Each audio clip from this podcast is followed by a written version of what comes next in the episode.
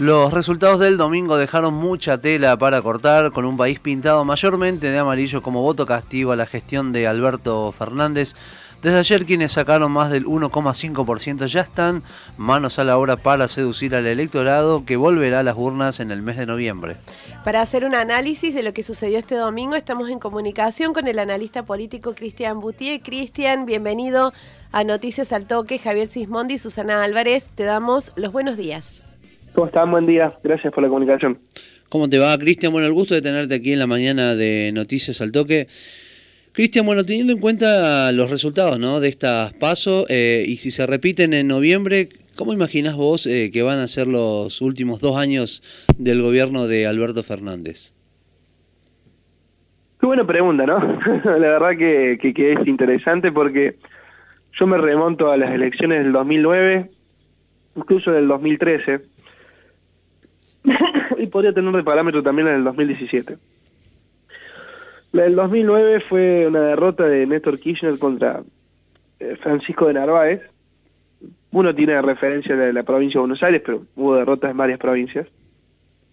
Con lo cual permitió generar ciertos equilibrios ¿no? institucionales, llegar al diálogo en varios aspectos, y la consecuencia fue el, el triunfo de Cristina en 2011 con el 54%.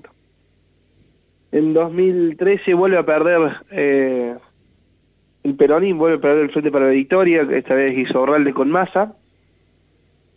No logra ganar en 2015, pero hubo un balotaje muy peleado. En 2017 gana Juntos por el Cambio en la elección legislativa, a lo largo del ancho del país, incluso Esteban Bullrich le gana a Cristina y fueron justamente la debacle del macrismo. Esos dos últimos años fue lo que la, debacle en materia financiera que después terminó generando la derrota electoral en, en, 2000, en 2019. Y ahora llegamos a 2021 con un escenario muy difícil para el frente de todo después de estos pasos. Pero si yo justamente sigo esa línea histórica, no me sorprendería que permita lograr los equilibrios en la gestión, en el consenso que creo que no está en este momento, y que pueda justamente eh, proyectar un escenario absolutamente competitivo para el frente de todos en 2023. ¿Se entiende hacia dónde voy? O sea, yo lo vengo, lo vengo pensando ya hace tiempo, creo que las derrotas electorales de medio término generan los equilibrios necesarios para que luego, sí, con, con con una proyección un poco más, eh, más competitiva y a la vez bajando los, decibeles ¿no? que se dan dentro de los frentes electorales, que son gobierno, eh, se logran hacer resultados competitivos en las, en, las, ejecutivas. A la inversa, cuando se da un triunfo en las elecciones de medio término, se eh, avanza sobre algunas cuestiones que terminan siendo bastante duras o bastante controvertidas, y después las consecuencias están en las ejecutivas, ¿no? Pasó en, 2017 con Macri y, en el 2019. Por lo menos esa es la perspectiva que tengo, ¿no? En materia histórica, digo, siguiendo una línea temporal. Ahora, si me preguntás cómo va a ser la elección del 2000, de noviembre, y va a ser una elección muy dura, va a ser muy difícil que la remonten. Obviamente que no puedo decir de que esto es imposible, se puede dar obviamente porque hay, eh, hay experiencias como la de San Luis en 2017, que perdieron por 20 puntos las internas y ganaron por 10 puntos las generales quemando literalmente las naves, pero, pero bueno, hay, que ver ¿no? Que, con qué avanza el gobierno como para tratar de contrarrestarlo.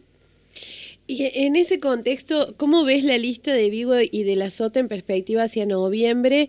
¿Y qué es lo que festejó el domingo Hacemos por Córdoba? Eh, a ver, creo que va a seguir creciendo la lista de Vigo. Creo que le va a ser muy difícil a Luis Juez capitalizar todos los votos de Negri creo que puede ahí capitalizar algunos votitos, digo. Y festejó recuperar la banca por la minoría del Senado.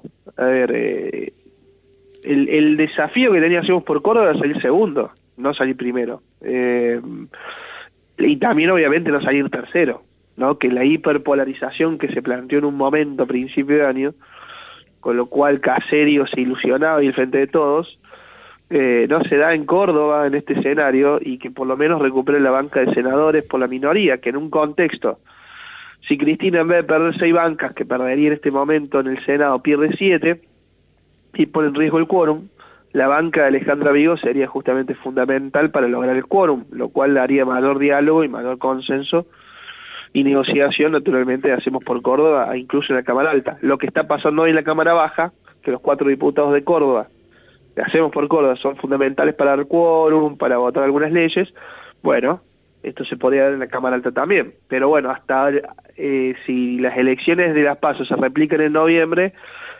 el kirchnerismo estaría perdiendo seis bancas en el Senado, con lo cual quedaría justo para el quórum. Cristian, bueno, hemos visto imágenes este fin de semana y sobre todo al, radicalismo, ¿no? Exultante, como una especie de, volver a renacer del partido centenario. Eh, ¿Podemos pensar a, futuro en una vuelta de un radicalismo mucho más puro? ¿O de a poco nos tenemos que ir acostumbrando a estos gobiernos de coalición o gobiernos frentistas? Y eh, me parece que los gobiernos frentistas son la experiencia para poder lograr el poder es muy difícil que un gobierno, que un, que un espacio político solo tenga los votos necesarios para poder eh, llegar al poder. Incluso hasta con dirigentes de peso, uno puede pensar en Cristina o en Mauricio Macri, eh, no les alcanza, solo no les alcanza claramente. son fundamentales en un armado político, pero no les alcanza para hacer gobierno. Con lo, cual creo que, con lo cual creo que el radicalismo va a quedar posicionado, porque eh, Facundo Manes es una incursión interesante. Si uno ve, obviamente, en la interna la perdió, pero con una derrota absolutamente digna. Y si uno ve la provincia de Buenos Aires, se tiñó mayoritariamente de rojo más que de amarillo. Con lo cual, obviamente, los radicales se ilusionan con tener un poquito más de participación de la que tuvieron en la gestión de Macri. ¿Y por qué el radicalismo hace mucho que no festeja triunfos propios? ¿Cómo se entiende eso? Porque incluso acá en Córdoba eh, el que lidera el triunfo es juez. Bueno, pero son elecciones, ¿no? Son elecciones distintas. Creo que, a ver, eh, el radicalismo tampoco cuenta con, con candidatos... Bueno, en el caso de Manes es disruptivo, por ejemplo, ¿no? El caso de Manes sí puede romper ese paradigma, porque es un candidato en la provincia de Buenos Aires, el mayor bastión electoral del país, ¿no? el 37% del padrón electoral, pero es muy difícil no ser protagonista teniendo, por ejemplo, en este caso, al jefe de gobierno de la Ciudad de Buenos Aires con imagen positiva superior negativa en todas las provincias del país, y justamente con una de las mayores cajas para hacer política eh, más grandes del país. O sea, la Ciudad de Buenos Aires tiene más cajas que cualquier provincia, obviamente menos, la ciudad, menos la provincia de Buenos Aires, y a la vez la Ciudad de Buenos Aires es la mayor vidriera política para cualquier dirigente a la hora de proyectarse federalmente. Rodríguez Larrera tiene nivel de conocimiento en todas las provincias arriba del 80%, hay provincias que no visitó nunca. Pero esto, esto es parte también de la consecuencia, a ver, de la, de Rúa fue jefe de gobierno y fue presidente, Macri fue jefe de gobierno y fue presidente. No me sorprendería que, que Rodríguez Larreta sea un candidato, a mí es el candidato natural de Juntos por el Cambio, obviamente falta mucho, pero pero sí creo que, es, difícil para el radicalismo. Sí, va a ser ahora un socio con un poco más de acción en la que tuvo con el gobierno de Macri.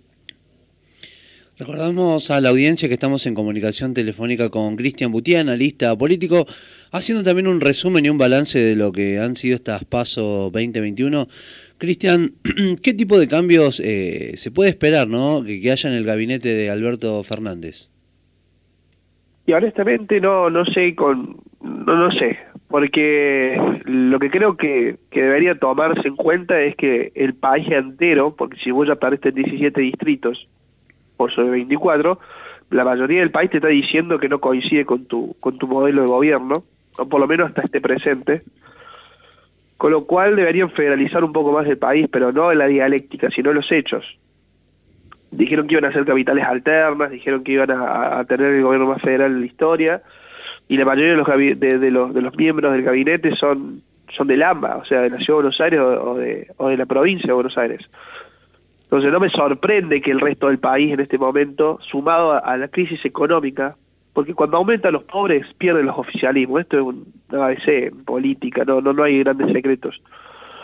La crisis económica producto de la pandemia y la crisis sanitaria producto de la pandemia también, porque creo que los muertos también se cuentan, y si hay más de 100.000 muertos es porque claramente la crisis sanitaria afectó y no es un éxito.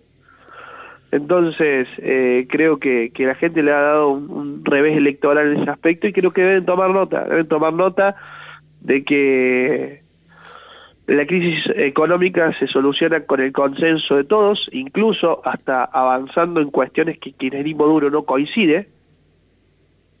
Yo no comparto de que esto se soluciona con más kirchnerismo, para mí es... Eh, puede decir, ponerse más ortodoxo en este contexto no es un, no es un avance. Puede darle resultados sí en provincia de Buenos Aires, que posiblemente se estén demandando más kirchnerismo, pero no a nivel federal. Eh, y obviamente creo que se soluciona con muchísimo diálogo y entendiendo de que la crisis económica nos afecta a todos, incluso la oposición, y que la oposición tiene que estar madura también para estar predispuesta para lograr salir de esto. Si la oposición se pone ortodoxa y ya no le quiere votar el presupuesto, ¿no? bueno, entonces claramente estamos en un país que, totalmente dicotómico y que la oposición no, no está a la altura de las circunstancias, ¿se entiende? O sea, yo esto lo planteo porque porque después nos sorprendemos con los Milei que surgen y que te sacan 14 puntos en Buenos Aires, pero es porque justamente la clase política no está, no está, no está a la altura de las circunstancias para un sector del electorado y están buscando algo nuevo. En relación a esto que estás planteando y a leerlo de esta manera, que incluso es la forma en que encabezamos, empezamos la entrevista, esto de entender lo que pasó como un voto castigo del electorado a los oficialismos, eh, esto viene pasando, o sea, desde hace tiempo que los argentinos venimos votando o venimos usando el voto como castigo en lugar de hacer una verdadera opción electoral. ¿Por qué crees que pasa esto? Y a ver, porque claramente los gobiernos no están contentos con lo que está, con la gente no está contenta con lo que están haciendo los gobiernos. Eh, es muy particular. Yo, yo creo que, yo por ejemplo me remonto en el 2017, la gente avaló a, Juntos por el Cambio en las legislativas. Los primeros años de Macri fueron buenos para la mayoría de los argentinos, por lo menos para, para, para, para un sector importante del electorado. Y después Macri, pensando que podían avanzar con algunas cuestiones que, que eran justamente su límite hasta esos dos años, eh, empezó su debacle. Por ejemplo, la, intervención del Banco Central, no lo hicieron hasta después de las legislativas, y eso fue un debacle en materia económica.